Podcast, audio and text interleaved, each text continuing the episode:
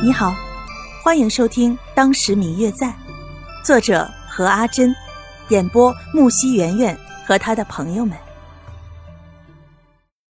第八十八集，谢轩看着白若秋的脸，愣了一瞬间，然后准备抽身离开的时候，却被白若秋一把抱住，将他的头埋在自己的胸间。看着怀里的白若秋，谢轩心软了。若说自己没有心动，谢轩自己都不会相信。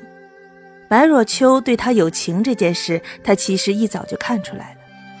他也知道他在扬州城那般费尽心力的来找自己，关于他做的和自己相关的一切，他其实一直都知道。如果说他对白若秋的付出真的一点反应都没有的话，他自己也不能够给自己一个准确的答案。如果没有情，早在徽州的时候就不会救下他了，更不会答应和他一起去京城。义父那边催得比较紧，可是为了白若秋，他还是愿意放缓行程，只是为了能够这一路都陪在他的身边。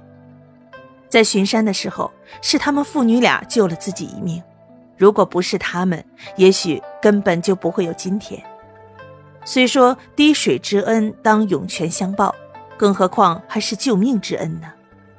当初他回到扬州时，义父对于自己极其的不满，更加不满自己消失这一两个月。他并没有隐瞒自己被人救了，却没有告诉义父救自己的人是白若秋，更没有说他在白家的时候，白若秋对他的那些关怀，好像一束阳光在他的心里打开了一个角。当白若秋派去的人找到他们家的时候，义父并没有告诉他们实情。白清九这个名字确实没有什么印象。虽然谢轩也怀疑过那是白若秋的化名，但是他还是不敢下定论。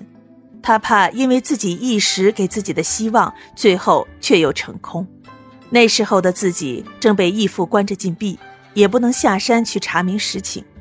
等到他半年禁闭一解除。他就下山四处打听了，听说那位曾经探访了他许久的白清九和他的表哥作伴去了京城，于是他将自己的行程提前，也赶去了京城。他星夜兼程，终于赶在了他们的前面。在打听到了白清九有可能就是白若秋的时候，他心里不知道是怎么想的，整个脑海里全是白若秋纯真的笑容。他希望能够早点见到他们。刚好徽州那个时候有绿林大盗横行，于是他加入了当地官府征集的剿匪义士的行列中，希望能够有一个滞留于此地与他见面的理由。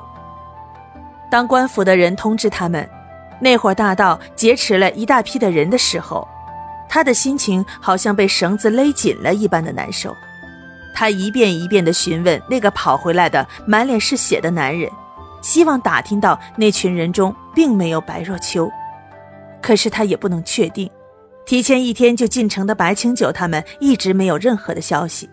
他想，可能他已经走了，可能现在就被那群人劫持着，也有可能已经被杀了。种种可能出现的后果一下子都充满在了他的头脑中。他不知道自己当时是怎样的心情，当天下午就困在房间里，整整几个小时都没有出门来。嗯嗯，我最亲爱的小耳朵，本集已播讲完毕，感谢您的收听。如果你喜欢这本书，欢迎您多多的点赞、评论、订阅和转发哟。当然，也可以在评论区留言，我会在评论区与大家交流互动的。喜欢这本书就给他点个赞吧，你的点赞和评论是我们创作最大的动力。感谢您的收听。